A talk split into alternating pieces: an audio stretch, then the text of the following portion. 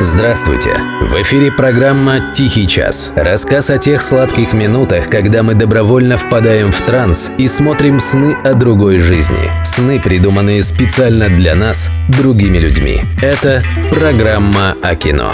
«Тихий час». Автор и ведущий Денис Иконников.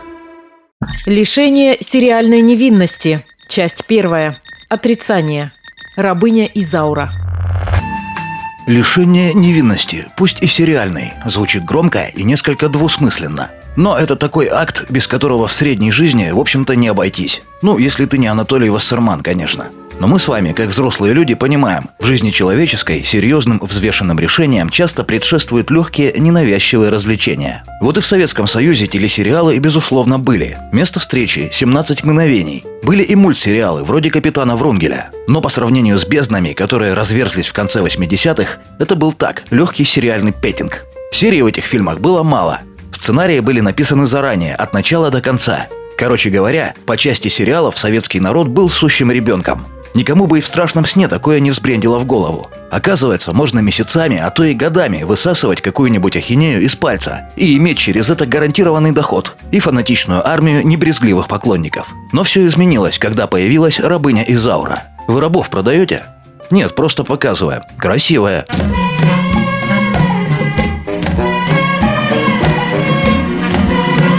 Вот под эти звуки население СССР натурально сходило с ума. Достоверно установлено, бразильская рабыня Изаура была первой мыльной оперой на территории нашей страны. Почему, кстати, мыльной оперой? Из-за несомненного родства с мыльными пузырями по многим параметрам? Да, но нет. Просто когда в Америке придумали этот жанр, он предназначался строго для домохозяек. Пока по классической схеме американской мечты мужья где-то делали свой бизнес, их жены сидели по домам и немножко тупели от однообразия жизни. Вот предприимчивые теледельцы и придумали развлекать скучающих дам бесконечными историями в дневном показе. Ну и разбавляли это дело соответствующей аудиторией рекламой. Шампуни, стиральные порошки и прочий доместос. И да, мыло, как вы догадались. В Латинской Америке телесериалы быстро приобрели свои характерные черты – там вообще, чтобы вы знали, клепать мыльные сериалы начали еще до изобретения телевидения. Кто читал роман «Сто лет одиночества» Габриэля Гарсия Маркеса, тот в курсе. Вот и у рабыни Изауры есть литературная основа. Одноименный роман Бернарду Гимараенша. Написан еще в конце 19 века. Был для своего времени очень смелой книгой. Осуждал рабство, которое в Бразилии отменили только лет через 20 после его выхода. В 1976 году эту книгу превратили в тележвачку. А еще через десяток с лишним лет рабыня Изаура сама взяла в рабство большинство населения СССР. Далеко не одних только домохозяек, а вообще всех, от мала до велика. Справедливости ради, это случилось не только у нас. Кукушку сдвинула у всего соцлагеря. Восточная Европа, Куба, Китай. Не мы одни не видели тогда ничего краснее морковки и партбилета. Но я, тогда невинный школьник, наблюдал, как это было здесь, изнутри. Имела место целая схема, местами довольно подлая по отношению к новоиспеченным любителям телемыла – Никто у нас тогда не знал, что в оригинале «Рабыня Изаура» состоит из сотни серий по 30 минут. Для показа за рубежом бразильцы порезали и перемонтировали своего монстра. В СССР приехало 15 серий продолжительностью примерно по часу.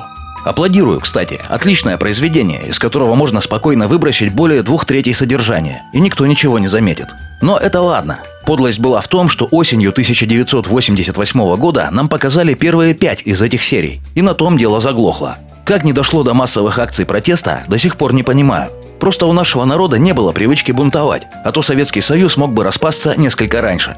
До конца сериал докрутили лишь после нескольких месяцев нервного ожидания и миллиона матерных писем в адрес руководства Советского ТВ и программы «Спортлото». Последняя была как бы ни при чем. В нее просто было принято писать по любому поводу. Люди, устроенные в психическом плане более затейливо, писали другие письма. Шаболовка, 38, рабыня Изаури.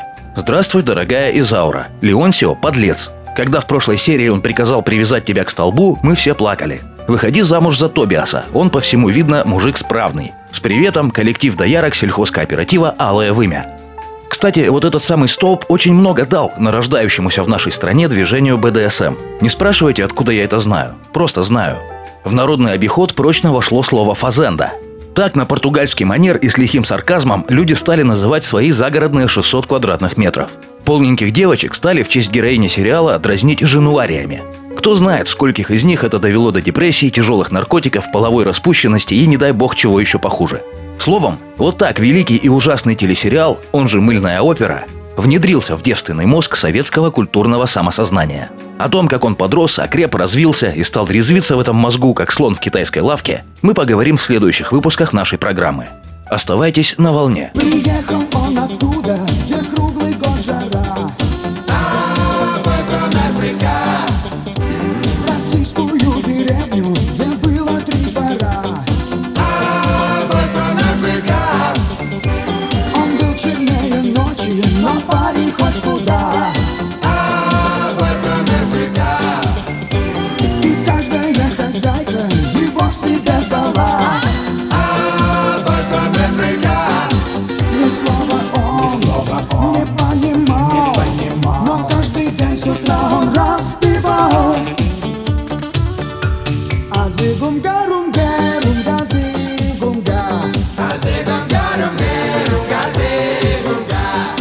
Algo un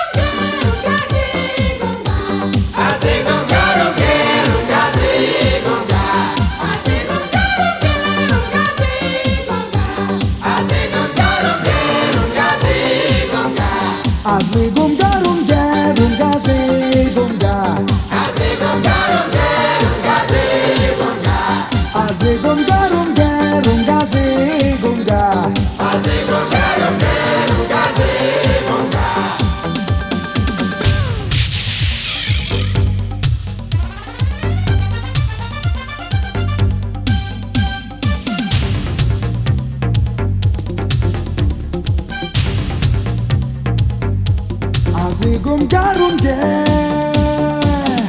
Gungga si gungga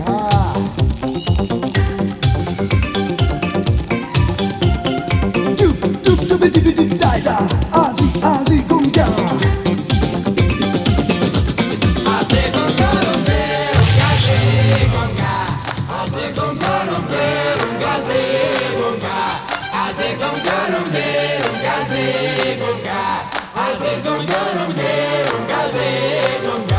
Así con